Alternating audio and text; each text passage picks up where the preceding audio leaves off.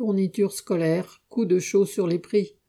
L'étude annuelle de la Confédération syndicale des familles, parue mercredi 16 août, confirme que les fournitures scolaires n'échappent pas à la flambée généralisée des prix qui touche en priorité les familles populaires. Pour les élèves de primaire, la hausse est la plus importante, avec plus de 23% en un an. Le coût des fournitures scolaires pour un collégien est en moyenne de 371 euros et les 427 euros nécessaires pour un lycéen augmentent encore pour de nombreuses filières professionnelles. Toutes les catégories de produits connaissent une augmentation, et les marques distributeurs, censées être meilleurs marchés, ont connu les hausses les plus importantes.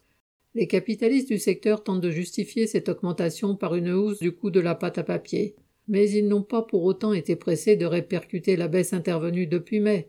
Là aussi, on invoque la responsabilité du Covid et de la guerre en Ukraine.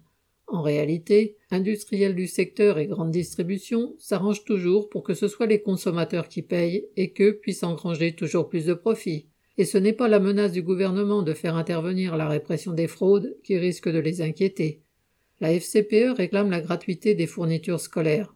Ce serait en effet la moindre des choses que la collectivité prenne en charge la totalité de ce qui est nécessaire aux élèves tout au long de leur scolarité, rendant ainsi l'école et l'instruction réellement gratuites. Christian Chavot